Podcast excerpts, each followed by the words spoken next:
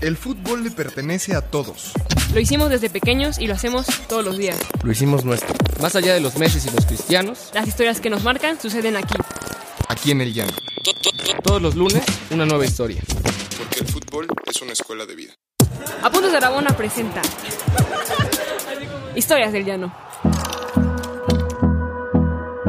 Tal amigas, amigos? Buen lunes 23 de diciembre. Muchas gracias por estar con nosotros. Pau, muchas gracias por estar en el último capítulo de este año. No, muchísimas gracias por por dejarme estar aquí y pues este vaya feliz y justo se cerrando un año maratónico, ¿no, Diego?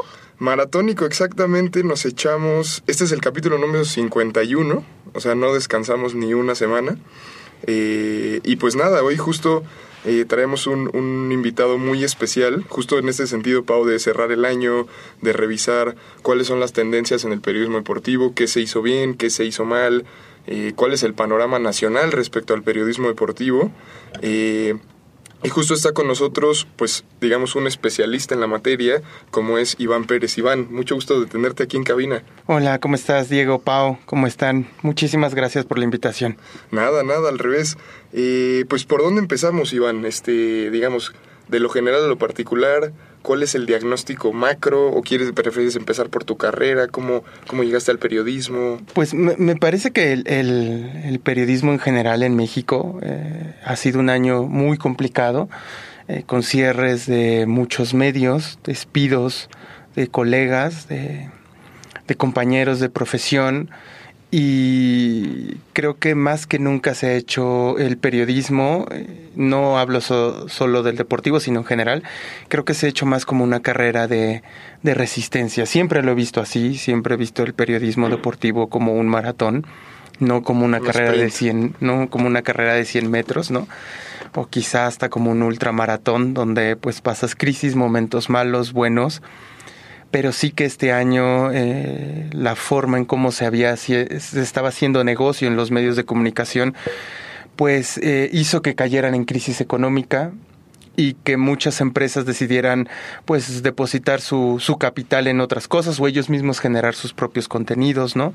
A veces las plantillas tan grandes y tan eh, extensas en los medios de comunicación también hizo insostenible eh, todo esta- este tema de los salarios, etcétera, falta de planeación, falta de otros caminos para, para monetizar los medios. Creo que ha sido un año duro y yo siempre creo que esto es casi como una guerra en donde pues los soldados que resistan son los que van a, van a seguir. Que resistan a- ya hasta llegar a maratón, a la Ah, ciudad. exacto.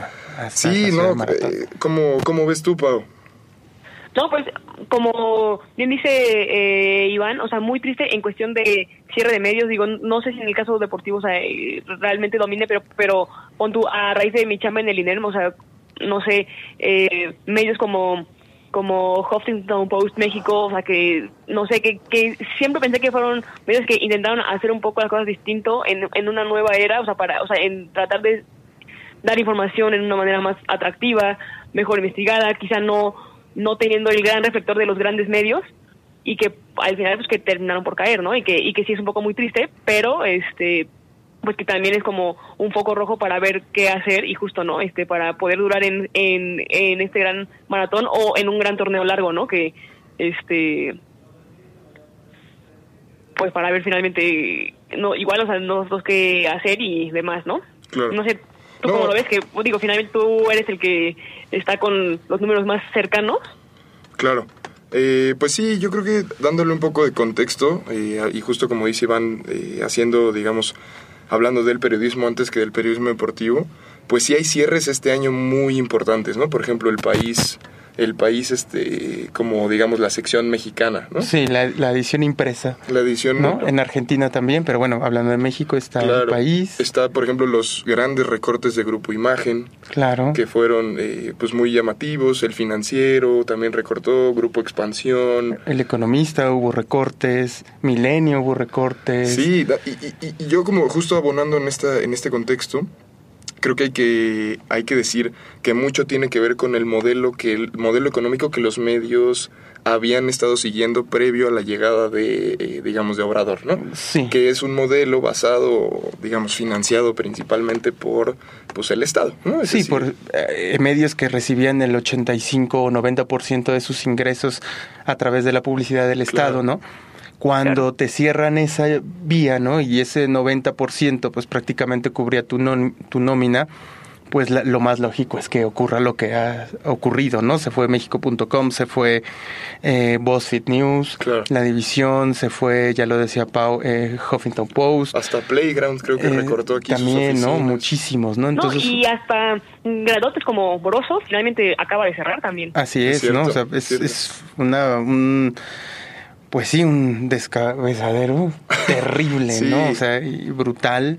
Y lo peor es quizá aquí lo- lo- los empresarios o los dirigentes de medios, pues sí tienen que replantearse en cómo voy a obtener de otra manera ingresos, ¿no? Es decir, quienes sobrevivan creo que sí tienen que, que pensar cuál es ese camino para abrir eh, otras formas de monetizar, ¿no? Que en otros Claro. medios, ya, digo, en otros países ya se hace y que se hace bastante bien. O sea, no creo que eh, sea este el fin de los medios, sino más bien una transformación en cómo generar negocio y además con calidad, que creo que sí es posible hacerlo. Sí, porque mucho creo que justo diciendo este esta reducción drástica de la publicidad oficial no se previno, entonces los medios grandes chiquitos no estaban acostumbrados a buscar nuevas formas de digamos de pues de, de- de sostenerse, ¿no? Claro, y hay muchos caminos, es decir, desde organización de eventos, ¿no? Sí. Eh, tiendas virtuales, Crowdfunding, crowdfunding, este, em, cursos o talleres, pláticas, em, no sé, ahorita se me vienen a la mente esos, pero sí creo que hay como como muchas vertientes, organización de cenas también, que me parece que eso es Decenas. de cenas, sí, para recaudar fondos, ¿no? Eh, la venta de, un- de una propia cerveza, Ok. eh, Como la generación de eh, productos. generación de productos, ¿no? Como tal, creo que ese es un camino que no se ha explorado y que bien puede funcionar y que ya funciona en, en otras partes de, Claro. de- del mundo, ¿no? En Estados Unidos, en Europa, creo. Pues, por ejemplo, eh, y ahora este, te, te- te- te lo preguntaríamos a ti, Pau, pero yo lo que veo es que eh, justo ha habido medios periodísticos en México que desde la independencia han sabido, digamos, salir adelante, ¿no? Por ejemplo, Animal Político, que ya Sí. tiene esta, este modelo de crowdfunding bastante interesante. Ahora lo empezó también Pie de Página, que es, es un medio que a mí me gusta mucho. También por ahí Rompeviento, Televisión. O sea, ya empieza a haber eh, como otras opciones que no sean este Reforma Milenio y, ¿no? y Sí, sí, sí. ya hay como otras opciones.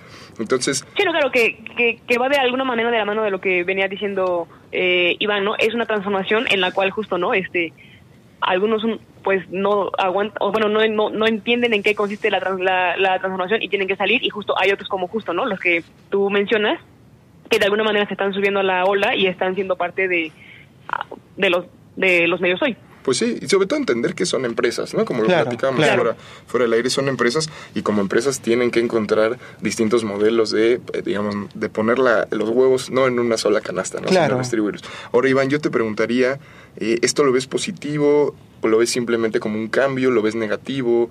Eh, hablábamos por fuera de, de este peligro del uso discrecional eh, De los recursos públicos. de los recursos públicos que todavía no queda muy claro, ¿no? Esta, esta transparencia de, ok, vamos a recortar, pero ¿a quién se los doy? Incluso el mismo tema de quiénes son los nuestros amigos que llegan a las mañaneras, ¿no? Claro. y, y si después podemos orientarlo hacia el análisis del periodismo deportivo como tal. Sí, me parece que eh, quizá enfocando ya en términos de periodismo deportivo, creo que eh, modelos como Apuntes de Rabona o, nuevos que puedan venir eh, agregándose al, al ecosistema de medios, es importante que entiendan que no pueden poner, como ya lo decías, este, toda su energía en una forma de cómo monetizan. Me parece que hoy en día eh, se tiene que pensar en redacciones pequeñas, generar contenido de calidad, donde si antes se posteaban 10 veces en Facebook todas las notas de esto dijo el Chicharito y Claro. el Cruz Azul dijo tal, pues probablemente reducirlo a uno o dos contenidos al día de calidad y muy buenos y que tengan esa sensibilidad de... aca- eh, de acaparar a la audiencia, o sea, tiene que ser uno con una sensibilidad muy grande porque no basta con, con ser un, un contenido de calidad, sino además tiene que ser un contenido que seduzca a, a- a los internautas o a, o a los a los que escuchan los podcasts o, O a quien- marcas. o- a marcas, ¿no? Por supuesto, ¿no? Pero decir, bueno, eh, en vez de subir 20 notas al, al, al día, como lo siguen haciendo casi todos los medios deportivos, 20 se me hace poco, quizás suben más, 50, 60 eh, pues ahora a lo mejor con dos o tres puede ser muy competitivo, ¿no? Muy, muy competitivo. Yo lo viví en mi etapa de referee, que empezamos a explorar diferentes em, canales que no eran eh, que eran muy poco explorados segunda división tercera división ¿no? y cuando si tú llegas a una junta de redacción y dices tengo este contenido de segunda división Normalmente te lo votarían. pues te lo votaría, ¿no? Bueno, pues hicimos este ensayo, este, este ensayo error y nos daba cantidades inmensas de, de cientos de miles de, de, de clics o, o- o de interacciones. Cuando subíamos algo del América, bueno, pues a lo mejor no eran tantos, ¿no? No parece lógico, pero a lo que voy es jugar, experimentar y, y decidimos apostar por ese nicho, nos daba mucho y también ofrecíamos un contenido diferenciado, ¿no? A veces muy bueno, a veces fallábamos porque porque por supuesto que en el periodismo Claro, pues no, no todo es excelente, ¿no? Pero sí es probar y también es hacerlo pues con el rigor y, y- y- y que no cuidando tu imagen, ¿no? Porque por supuesto que hay medios que no lo hacen en México. Y bueno, pues en términos de negocio es justificable, ¿no? O sea, si- Claro. si, si mi, si mi motivo es hacer dinero, como sea, pues ahí está, ¿no? Y lo están haciendo bien y los ves hasta arriba, ¿no? Pero pues ya también tiene que ver un tema de, de editorial, de, de ética y bueno, ya nos meteríamos en un No, montón de y, y cosas. podríamos entrarle a, digamos, los peores errores del periodismo deportivo de 2019. Pues me acuerdo con mucha fuerza esta de medio tiempo, ¿no? De esta de las hace hace unos Sí. últimos meses, ¿no? De, de la foto de, de la becaria, no sé si se Ujú, acuerdan. sí. Eh, que ese Claro. tipo de errores, y creo que mucho responde, como que siguiendo tu, tu idea, mucho responde a que el periodismo tradicional no deportivo y deportivo apostaba por un a hablarle a un público idéntico, ¿no? una comunicación muy vertical. Y ahora, justo como dices con estas pruebas de otros contenidos, pues es evidente que el consumidor no es no le va a la América, ve fútbol picante y, y se rasca la panza a las 7 de la noche, ¿no? O sea, digamos, le gustan otras cosas, tiene otros intereses y le pueden llamar la atención otras historias que pueden ser redituables, ¿no? El problema aquí es que muchas veces, creo creo yo, los medios deportivos eh, a veces caen en este, en este modelo de insertarse en una agencia, a veces, necesariamente, ¿no? Por ejemplo, Claro. en una agencia o en una agencia muy grande, por ahí está el caso de Fútbol Total, que pertenece a una agencia muy grande, incluso Medio Tiempo pertenece a, a una agencia Sí. más grande, ¿no? Entonces, eso también puede implicar un peligro, ¿no? Porque estás dependiendo de ingresos ext- externos, ¿no? Claro, sí, y, y sobre todo creo que más bien es importante tener claro como el espíritu del medio donde estás y qué es lo que quieres, porque yo alguna vez lo pregunté en un foro, es si quitáramos eh, todos los cabezales de los diarios deportivos y portales, ¿sabrían cuál es cuál? ¿No? Es un buen ejercicio. Y, y- y en este punto es, me parece que hay casos muy específicos como, como apuntes o como nueve y medio que te podrán gustar o no gustar o estar de acuerdo o no estar de acuerdo. Pero dices, ah, sí, estos son de apuntes. Y lo que han logrado, o lo que esto es de nueve y medio, ¿no? Porque me encanta, porque estos son los únicos que hablan del 352 y las variantes, ¿no? Pero tienen algo que en general no se tiene en los medios deportivos, identidad editorial. Cuando tú tienes identidad editorial puedes empezar a ejercer muchísimas cosas, desde qué voy a vender, cómo lo voy a vender, qué tipo de producto voy a hacer, qué quiero hacer, hacia dónde voy, etcétera, ¿no? Y en cambio, si a, a los demás es, pues, la verdad, al menos yo, en un ejercicio, tampoco es que yo tenga la razón, pues no, pero es difícil. yo vería a todos igual y no sabría cuál es cuál, ¿no? Ok. Sí, puede ser. No, por ahí échenle ojo eh, al Mister, ¿no? Ujú. Al Sí, Mister.mx. Punto info. Punto info cambió, Sí. cambió, o era Eh, sí, empezó siempre siendo el Mister.info. punto info, ok. Ujú. Échenle ojo que también Iván está, está sacando bastante, Ahí andamos. bastantes contenidos diferenciales. Pau, ¿tú cómo lo ves? ¿Cómo, cómo lo ves desde, digamos, desde el ámbito de la cancha? Desde el ámbito, mira, es un poco difícil porque al final va un poco de la mano con lo que tú venías diciendo, ¿no? Eh, también la cancha está sufriendo transformaciones importantes que de alguna manera han sido también apoyadas por los medios, digo, quizás de los grandes este pues triunfos del año fue justo no ver al equipo de Estados Unidos femenil en la portada de millones de revistas, ¿sabes? Este, pero, o sea, es justo eso, ¿no? Ver, ver cómo, o bueno, es que no sé, al final es difícil porque más allá de generar una identidad, como la que mencionaba eh, Iván, realmente lo difícil es hacer que con base en esa identidad y en un contenido un poco distinto que realmente por no ser mayoritario no lucra tanto, se siga pudiendo mantener, ¿no? O sea, es un poco romper en esta lógica de mercado en la cual de alguna manera los medios grandotes siguen captando la mayoría de ingresos de fondos de Sí, es en fin porque Totalmente. porque justo o sea, se, se atañen a un mercado mucho más grande y como en una lógica de competencia que sí hay productos que quizá con una audiencia menor pero no insignificante puedan aún así lucrar sobrevivir y pues de alguna ma- manera ser, o sea, ser parte de un mercado digno y, e- y estable no porque creo yo que justo la diferencia en ese sentido es todavía brutal Claro. No, y también, o sea, por ejemplo, como grandes cambios, ¿qué, qué cambios podrían ustedes ver en el periodismo deportivo de este año? A mí, o sea, lo pongo sobre la mesa, pero siento que el 2019 con el Mundial, por ejemplo, con el Mundial femenil, sí fue un esfuerzo por girar un poco la conversación, incluso de los medios grandes, no, no sé si lo perciben. No sé qué tan logrado, eh, digamos, se, no, no sé qué tan bien o mal se hizo, pero sí siento un esfuerzo por, por ejemplo, cubrir distintos esos eventos. Incluso creo que la Liga Femenil en México también están como intentando voltear a verlo, ¿no? Y algunos están explorando otros contenidos diferenciales, pero no, no sé cómo lo vean, no sé si coincidan. Sí, yo creo que eh, eh, en ciertos eventos o lapsos eh, eso ocurre, pero creo que sería anecdótico si no se vuelve una Estructural, un- algo estructural, ¿no? O sea, será anecdótico y entonces eh, volveremos a hablar del, del mundial femenil o del fútbol femenil cuando Cada sea la cuatro, Champions, claro. ¿no? La final de la Champions o la final de la Liga. Y lo que yo siempre he dicho, bueno, eh, pues no todo en la liga femenil es malo, ni trágico, ni pobrecitas, cuánto sufren, ¿no? Claro. O sea, creo que hay de todo, ¿no? Entonces, creo que tenemos que, que ya eh, no solo hablar de las carencias, que es fundamental hablarlo, pero también de los defectos, también en algún momento criticar al sistema, ¿no? Eh, en algún momento aplaudir al sistema. Es decir, eh, hacerlo más estructural, que se eh, inserte como una política editorial. Em, pero eso, insisto, vuelvo al, al comentario que hacía anteriormente, es si eso no es parte de un, una idea como medio, como editorial, Regular. regulada, ¿no? Que diga, mis grandes temas son cuatro, son X, eh, Y, ABC, lo que sea, y sobre estos voy a trabajar, se hace, ¿no?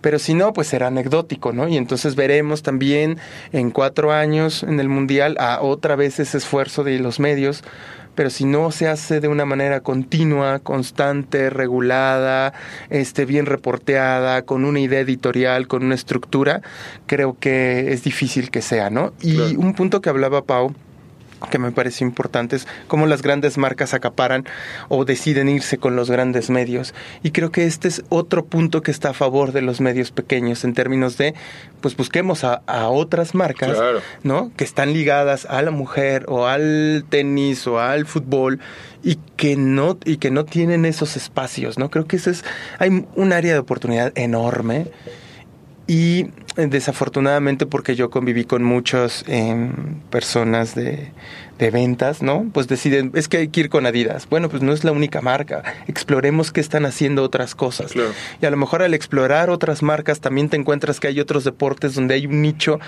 pero ese nicho son dos, tres millones de personas que nadie lo está atendiendo. Y que es enorme. Y, y que es enorme, ¿no? Que ya quisieras tener por lo menos la- eh, un cuarto de eso. Si logras ir por ellos, creo que ahí puede haber negocio y puedes generar contenido de calidad y puedes generar un producto, ¿no? O sea, Claro. creo que los medios tenemos que abrirnos más a otras marcas en términos de negocio, a otras marcas, a generar productos y a ver dónde podemos focalizar nuestros contenidos estratégicamente para que podamos ofrecer calidad y podamos y que pueda ser rentable. Digo, antes de, de darle la palabra a Pau por, por la pregunta, pero échenle ojo porque creo que es lo que tú estás haciendo un poco con Forbes, ¿no? O sea, Sí. proponiendo investigaciones que tienen una línea editorial digamos, que va con la revista, Sí. pero también que va con un periodismo deportivo distinto, ¿no? Entonces, esa, esa podría ser un buen ejemplo. Ese es un, un buen ejemplo. Yo creo que, eh, por ejemplo, The Athletic en Estados Unidos, ¿no? Que es un periodismo de nicho donde, Claro. pues, lo único que te hablan es te hablan del equipo eh, de la universidad de, de Boston, etcétera.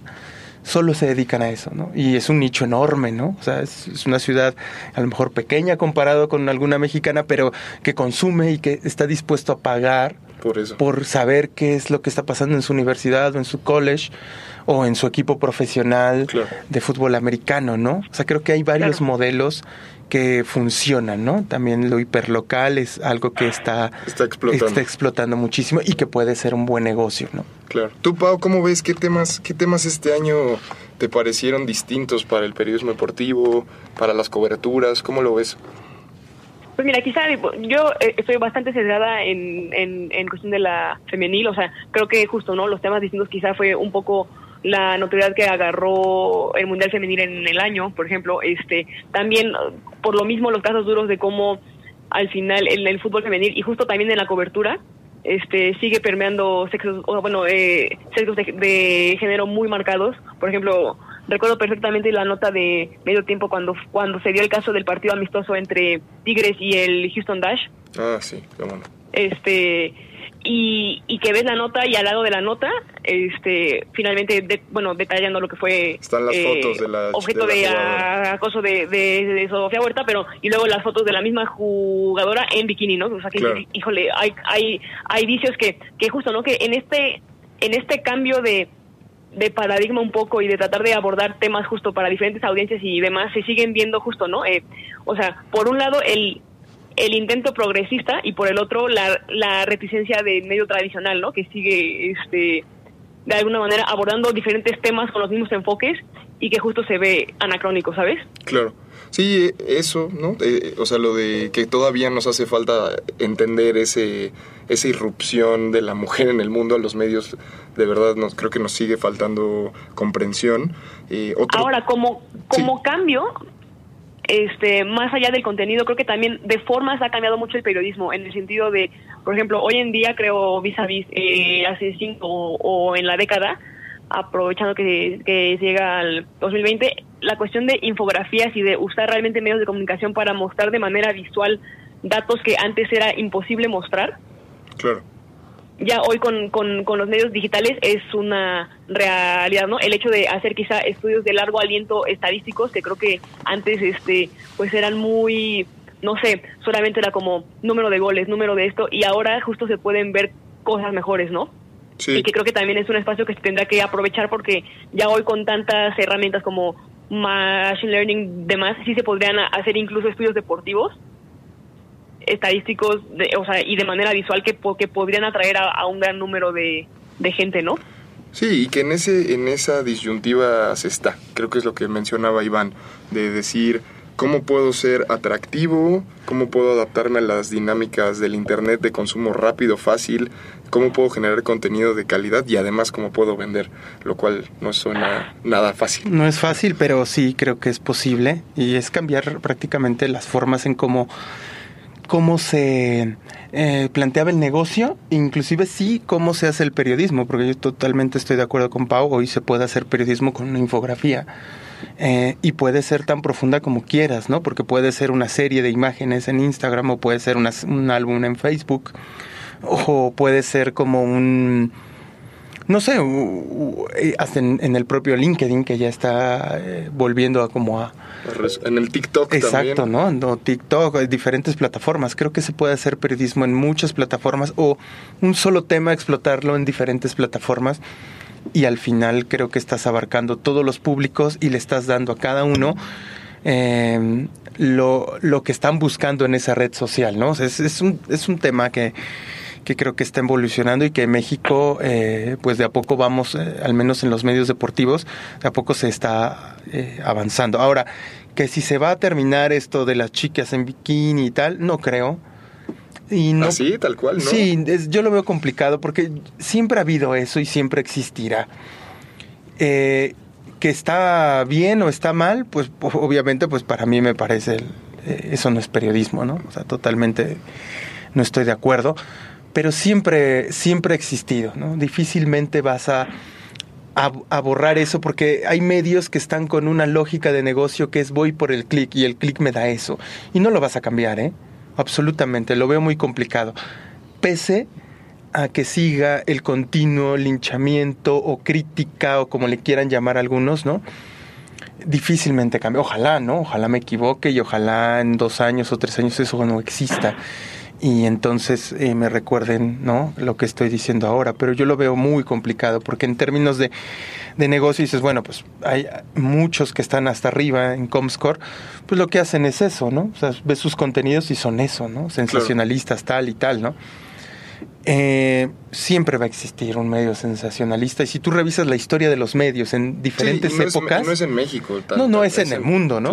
Pero si nos enfocamos en México, siempre había un medio y ha existido un medio sensacionalista.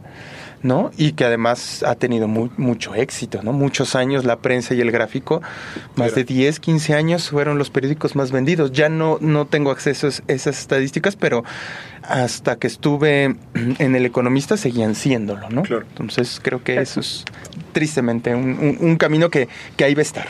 Iván, girando la conversación, yo te, quiero hacer dos preguntas. Una, eh, ¿Cómo llegas hasta aquí? Digamos, cuéntanos un poco para que, para que los, que están interesados en el periodismo deportivo puedan saber otros caminos. Por ejemplo, tuvimos el caso de eh, Yaneli Rangel, ¿no? que es esta chica que, que, está trabajando en Juan Fútbol, nos contó su camino. Ahora después vino Roberto Vargas, nos contó su camino. Y en el canal de Apuntes de Rabona hemos, eh, de YouTube hemos podido ver varias entrevistas donde periodistas van contando sus caminos y lo, lo lindo es que cada uno es muy particular. Entonces, cuéntanos digamos, ¿cómo, cómo, cómo nació esta pasión? ¿Cómo llegaste? ¿Por dónde has pasado? ¿Y dónde te podemos este, seguir? Porque nosotros, la redacción de Puntos de Rabón, ha ido a varios cursos contigo, Y, y si hay que decirlo, eh, eres de estas eres un referente ¿no? en, la industria. Entonces, ¿cómo llegaste hasta aquí y, qué, y cómo, cómo nos podemos acercar a ti? Eh, pues bueno, yo desde muy chiquito siempre estuve, gracias a mi papá, pues muy pegado a la lectura, ¿no? Desde muy, muy pequeño, o sea, yo tengo fotos donde estoy de niño con el periódico intentando leerlo al revés a los tres años, ¿no? Pero porque eso, desde muy pequeñito mi papá siempre leía el periódico. Yo supe que quería estudiar periodismo, me acuerdo muchísimo, en los Juegos Olímpicos de Atlanta 96, viendo los protagonistas y estaba yo en un sillón viendo que Dominique Moceanu, esta gimnasia, gimnasta de Estados Unidos, ganaba el oro eh, con el equipo de Sharon Miller también estaba. Y yo me acuerdo que estaba viendo esa noticia y estaba analizando, estaba Faitelson y estaban ahí, ¿no? Todavía estaban en TV Azteca, era. Y me entró como... no, era, era TV Azteca, creo que ya. O sea, sí estoy viejo, pero no tanto. Pero, eh, y me acuerdo que me entró un escalofrío y, y, era, y dije, quiero estudiar periodismo. Jugué fútbol en las fuerzas básicas del, del Cruz Azul, en el Atlante. Yo empecé jugando, sí, muy chiquito, a los cuatro años me llevaron al Atlante. Yo creo que ahí entendí que la vida no era fácil porque pues yo jugaba con niños de, pues yo era de 5, 7 años y jugábamos con niños de 14 años, ¿no? ¿Por qué? Porque antes las ligas no estaban reguladas y jugabas así, ¿no? Y pues perdíamos 7-0. Eh, o sea, unas cosas terribles, ¿no? Para la autoestima. Pero, pero también entendí que ahí me, me, gustaba y me apasionaba el fútbol, ¿no? O sea, yo me acuerdo mucho que un día íbamos perdiendo, creo que 6 o 7-0. Y pues me llega un balón, ¿no? Estoy solo en el área y le empujo y es gol y todo el mundo me corrió a abrazar como si hubiéramos empatado, ¿no? Y a mí no me cayó en ese momento la, el 20 y dije, pues, pues vamos 6-1, o sea, no, o sea, esto, esto sí, no hay o sea, yo, yo festejan? Exacto, ¿qué festejamos, no? O sea, y pues los papás entraron a la cancha y nos abrazaron y dice, bueno, sí, nos llevaban como cinco años los niños y claro, la diferencia entre uno de 7 y uno de 14 físicamente es muchísimo, ¿no? Pero también entendí que para ellos significaba mucho y eso creo que me ayudó a formar el carácter. Cuando llegas a los medios tienes que entender que hay que formar el carácter, ¿no? Después pasé, mm, estuve en el 2000, llegué a la Dirección de Actividades Deportivas de la UNAM donde mi jefe fue Gonzalo Álvarez de Villar, que fue mi primer editor. Me enseñó muchísimas cosas de cómo escribir. Eh, ahí estuve algunos años, después pasé al Independiente, que era dirigido por Carlos Ahumada. Órale. Sí, entonces nos tocó el cierre, fue traumático porque mi primera final que yo iba a escribir me fue el Pumas eh, Chivas, la final. 2004. 2004 y cuando yo llego a la redacción pues está cerrado y están con los sellos del SAE, ¿no? Ah, pues porque fuerte. sí, qué fuerte, ¿no? Y fue mi primera final que yo iba a escribir porque me, me lo había dado mi editor. Tengo un maestro de ahí que se llama Juan Carlos Vargas que trabaja en Excelsior, a quien yo le aprendí eh, como la pasión del periodismo, ya era, un, ya era una gente grande. Alma Rosa Conde, que falleció, a mí me sorprendió de ella y le aprendí de ella que podían pasar los años y que no se le puede perder la pasión al periodismo. Ella era una mujer de 60 años y me contaba lo que hacía, sus historias con una emoción que lo puedes ver en un chavo que está empezando, ¿no? O que yo lo vi, yo lo vi esa emoción años después, por ejemplo, con Janelli. Me recordó mucho a ella porque dije, qué increíble era Alma. O sea, esta emoción que esta niña de 21 años me está transmitiendo, me lo transmitió alguien de 60. Fue, me movió mucho. O Aurora Serrano, eh, que también se retiró de los medios porque pues eh, ya no tuvo oportunidad de seguir escribiendo historias. Juan Manuel Ramírez, que también es como mi compañero y mi hermano en el periodismo. Con él empecé. Y después de ahí voy al economista, justamente por el cierre. Y en el economista... Ahí estás muchos años. Ahí estoy casi 15 años. Estuve como reportero también y después eh, se fueron yendo todos y resulta que pues ya nada más quedaba yo y se fue el editor. Entonces me dijeron, pues te vas a ser el encargado del despacho, ¿no? Así me decían. Tú solo. Yo con otros dos o tres, pero pues yo era el de mayor experiencia, ¿no? En ese momento. Y me ayuda Juan Manuel, porque estaba Juan Manuel Ramírez y Juan Pablo Escobedo. Y en una reunión, tomando unas chelas, me dicen, queremos que tú te quedes de editor, vamos a hacer todo lo posible para que tú te quedes. Y al, en enero del 2008 es cuando me convierto en editor. Y de ahí han pasado historias este, maravillosas. Eh, fueron muchos años. Me tocó dirigir a personas extraordinarias y, y aprender de todos, ¿no? Aprender de todos. Creo que lo más importante de, que me llevo de esos años de dirigir fueron las personas que me enseñaron mucho, muchísimo.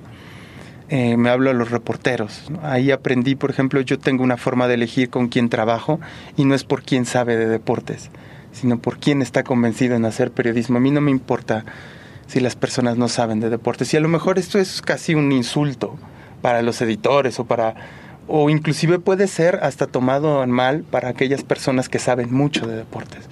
Pero a mí no me interesa eso. Claro, pues se puede aprender. ¿no? Sí, yo, yo lo que creo, o sea, yo tuve la posibilidad, y además no teníamos como muchos recursos económicos, entonces yo tenía que formar equipos pues con bajos sueldos también, y así fui llevando a personas que no, que probablemente en otro lado no tendrían oportunidad, o sea, sí llevé a alguien que trabajaba en cuestiones técnicas de radio, y fue uno de mis mejores reporteros.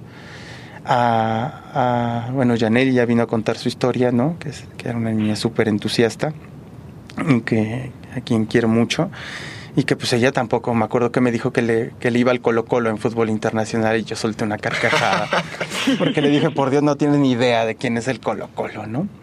Eh, pero ella dijo, si tú me das la oportunidad, Yo vas a ver que aprender. no te voy a, no te vas a arrepentir. Y dije, esto es lo que quiero. Claro. Esto es lo que busco.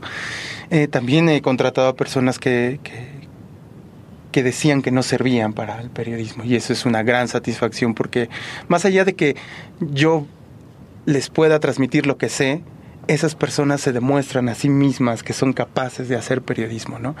Esa es una de las grandes lecciones, ¿no? Y que además hoy siguen en el periódico y que lo hacen bien y que tienen una línea y que, y que creo que si siguen así pues pueden llegar lejos. Este y pues yo creo que más allá de un modelo editorial ahí aprendí mucho de las personas. Yo creo que eso es lo que más me llevé del, Del economista. del economista, ¿no? Y con muchos errores, comete muchos errores porque también eso es verdad. Siempre que alguien se iba yo le pedía disculpas porque porque creo que fallé muchas veces. Yo a mí nadie, nadie te enseña como dicen a ser papá, pues a ser editor, ¿no? Y, y muchas veces me equivoqué. Yo siempre trataba de pedirles disculpas porque cometí muchos errores. Eh, porque yo tengo una ventaja y una desventaja. Yo no, yo no dirijo solo con el por lo que sé, sino muchas veces es por lo que siento. Y cuando uno siente, pues se equivoca, ¿no? Claro. Entonces, eh, a veces bien, a veces mal, ¿no? Pero sí, yo creo que fue una experiencia muy bonita, eh, muy enrique la mejor de mi vida, pero sí que, que, sobre todo, más allá de hacer periodismo que me encanta y que me fascina, creo que lo mejor son las personas. Igual en Referee, donde estuve muy poquito tiempo, hice muy buenos amigos, cambié mi forma de dirigir también, aprendí muchísimo con chavos y también lo que más me llevo son ellos, ¿no? Claro. Muy entrañable. Yo soy muy así o trato de ser así, ¿no? Pues eh, ha sido un camino largo. De hecho, yo me estaba acordando cuando te conocimos en. eh, yo te conocí en el durante el Economista, de haber Ujú. sido 2016 por ahí. eh, y estuviste desde el inicio, desde casi desde la fundación de Apuntes de Rabón. Has estado Sí. ahí acompañándonos. Sí, yo todavía tengo, seguramente lo han hablado en alguna otra ocasión, pero yo todavía tengo estas revisti- revistitas que editaron, que las casetas. Tengo ahí dos que me regaló Pedro. Eh, las guardo con mucho cariño. Y, y sí, sí, ha sido un camino largo, del cual lo mejor es que he aprendido, creo que es que cualquier persona, yo antes pensaba que los grandes periodistas eran por talento. Y después eh, conocí a Julio Villanueva Chan, a Leila Guerreiro, a John Lee Anderson, a Gay Talis. Y ellos siempre hablaban de, no, esto es un método. O sea, tienes, si hay un método para escribir bien, si hay un método para hacer una investigación, si hay un método para hacer un reportaje. Y sí, está padre que tengas talento, Pero hay que trabajar más. pero bien. hay que trabajarlo, ¿no? claro. Entonces creo que eso, ahí es cuando yo me doy cuenta que puedo hacer cosas, ¿no? O sea, es cuando digo, sí, pues yo también puedo ah, escribir bien, ¿no? Y es lo que también intenté transmitirle a todas las personas que me tocó, he tenido la fortuna de dirigir, de, pues no importa que no sepas, vamos a hacerlo de la mano y, y pues bueno, a veces, insisto, eh, lo he hecho bien, quizá a veces otras no tan bien, eso no me toca a mí juzgarlo, lo que sí sé y reconozco es que pues eh, en ocasiones quizá, por ejemplo, mi método de dirigir ha cambiado con los años también, fui muy duro con Janelli eh, y después fui aflojando, ¿no? Como, como la cuerda y dices, no, pues no tiene que ser así, ¿no? Eh, Janelli siempre cuenta que, que la hice llorar, ¿no? Eso vino a contar Seguramente, aquí. sí, Eso sí, sí, lo aquí, escuché, contó por aquí. eso tengo que decirle también. Y también con, pero bueno, que tampoco se siente especial porque también lloraron otras personas. Pero lo cual tampoco es que sea un orgullo, más bien creo que, que, insisto, uno va aprendiendo en el camino Claro. y lo mejor del periodismo es conocer personas y aprender de ellas. Yo nunca he sido, aprendí a escuchar hace 10 años. Sí, hace 10 años, 11 años, aprendí a escuchar a las personas gracias a este proceso y Claro. eso me ha ayudado como a, a ser más empático, a entender más, a, a tratar de hacer investigaciones más de, de sí contarte el dato, pero decirte qué significan tres muertos, ¿no? No solo decirte son tres muertos, son diez muertos, aquí pasa esto, sino hacerte sentir lo que las personas están sintiendo. Claro. Creo que eso, eso el periodismo también te da. Iván, ¿dónde eh, la gente dónde puede ir a escucharte? Porque te digo lo que decíamos antes, hay talleres, hay opciones, ¿dónde puede aprender contigo? Ah, pues este, bueno, para empezar tengo eh, un medio que se llama El Mister, Claro. que es www.elmister.info. Hay, hay bastantes, bueno, no sé si bastantes, pero algunas investigaciones que he hecho. Eh, también eh, mi Twitter es arroba el Mister Pérez, el del medio es arroba el Mister-MX. Eh, el próximo año vamos a sacar un, un diplomado de Juegos Olímpicos, donde vamos Sí. a hablar cuestiones de periodismo, pero también de productos, de marca. Ahí lo van a poder ver este anunciado. Vamos a ir a hacer una sociedad con, con otra, una, una entidad que se llama Story Baker. Vamos a hacer como un, un diplomado juntos. Y pues ahí, ahí podemos estar en contacto. Mi correo es ivan arroba. Entonces cualquier cosa ahí pueden, este, podemos seguir en contacto. Me gusta, yo contesto los correos, eso sí, ¿no? Porque hay muchos que no. Entonces, me gusta contestar los correos, interactuar y yo creo que el conocimiento no es, se tiene que compartir, o sea, yo Claro. siempre estoy dispuesto a, a aportar y también aprender de los demás. Claro, no, no es, es creo que es muy, pues es muy rico, eh, muy nutritivo escuchar cómo, digamos, un periodista que ha pasado por muchos medios, que ha hecho muchas investigaciones, que ha trabajado con mucha gente, nos está dando un consejo principal que es teje redes, escucha, aprende. Capacítate, capacítate ¿no? Y la capacitación ¿no? solo es ir a un curso, es leer, ver documentales. Yo veo, eh, a lo mejor también me van a linchar algunos eh, como puristas, pero yo casi no veo deportes cuando estoy después de trabajar, ¿no? O sea, yo prefiero ver documentales, películas, series, leer libros, Sí, abrir novelas. un poco ¿no? la cabeza. Sí, totalmente. Y creo que yo te puedo decir que el 70% de mi formación periodística eh, ha sido viendo otras cosas, Claro. escuchando otras personas, más allá de meterme a los datos. Y mira que yo tengo una base de datos Sí, muy sí, sí, grande. la- la, vimos, la vimos. muy grande. Entonces, eh, pero no, a mí prefiero, a mí me encanta, por ejemplo, Gaitalis, les se los recomiendo mucho, Leila Guerreiro, Guerreiro, eh, John Lee Anderson, este, mm, ah, novelistas como Menkel, es maravillosa su forma de escribir. em, y bueno, hay muchísimos, obviamente los clásicos, Márquez, ¿no? Eh, etcétera, ¿no? Pero bueno, Claro. creo que creo que hay mucho de dónde aprender y no solo de deportes. Claro, pues, pues en realidad muchas gracias por estar Gracias aquí. Creo por- que es, es muy rico tenerte eh, y estar cerca, ¿no? Creo que creo Sí. que son proyectos similares y pues nada, agradecerte. Seguramente no es la, no es la primera eh, vez que, que te veamos por, no es la única vez que te veamos por acá. Entonces pues nada, agradecerte y decirte que, los micrófonos están están abiertos. ¿no? Muchas gracias y sobre todo mucho éxito. La verdad es que me encantaría ver en, que, en, que en- en un tiempo a mediano, corto plazo, pues siga teniendo éxito. Apuntes porque, porque entre más eh, éxito tengan estos proyectos, creo que impulsan a que se pueden hacer cosas diferentes, ¿no? Claro. Insisto, habrá quien les guste, habrá quien no, habrá quien diga si hacen bien o no, pero creo que sí son distintos y eso es eso al menos para mí es valioso porque en el mercado creo que en poco tiempo la diferencia va a ser justo esto, quién quién es quién tiene identidad, ¿no? Claro. Y ustedes la han formado. Y bueno, pues para mí siempre ha sido un placer trabajar con ustedes, este, y estar muy cerca de ustedes siempre ha sido como, como también un aprendizaje. Yo les he aprendido mucho con sus videos, con lo que leen, con sus infografías, con sus notas, con su humildad para acercarse a las personas, que eso casi no existe en los medios y que creo que es un valor que es fundamental, ¿no? La humildad y las ganas de seguir creciendo. No, pues, pues muchas gracias, Pau. Muchas gracias también por, por, este año. Eh, ¿Cómo ves tú esto de Iván? No, mira, yo feliz y siento que cierra el año justo con una gran reflexión, ¿no? Que es esto de aprender con los demás, ¿no? Eh, y es un placer. Mm, Mira, me duele no estar presente en el en, en, el edificio con, con ustedes para realmente conocerlo en persona, pero estoy estoy contenta de que sí, supongo que el, el año que viene va a ser uno en el cual quiero pensar que vamos a ver a Iván más de más de una vez Ojalá. Sí, sí, sí. Y Me sí, encanta. coincido contigo en este, en este ambiente social lamentablemente un poco polarizado, eh, Sí. que desde los medios a veces se pues se contribuye a esa polarización. Creo que escuchar que el periodismo deportivo y en general tenemos que tejer redes y en vez de canibalizarnos ver de la manera en la cual comemos todos, Claro. este es, es muy es muy llamativo y ojalá sirva de reflexión para, para entrar al, al 2020. ¿no? Ojalá, Exacto. ¿no? Pues nada, gracias a los dos y gracias, a- todos los que nos han escuchado y que han estado este año. De verdad ha sido un placer.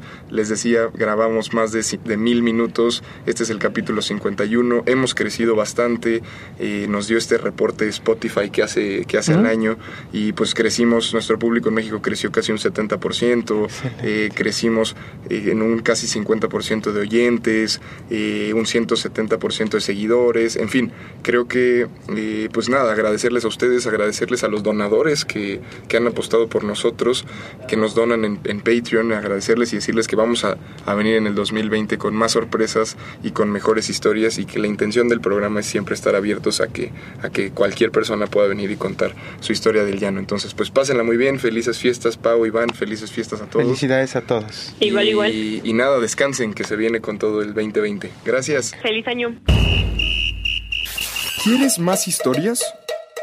Síguenos en todas nuestras redes sociales como Apuntes de Rabona para ver el mundo desde el fútbol.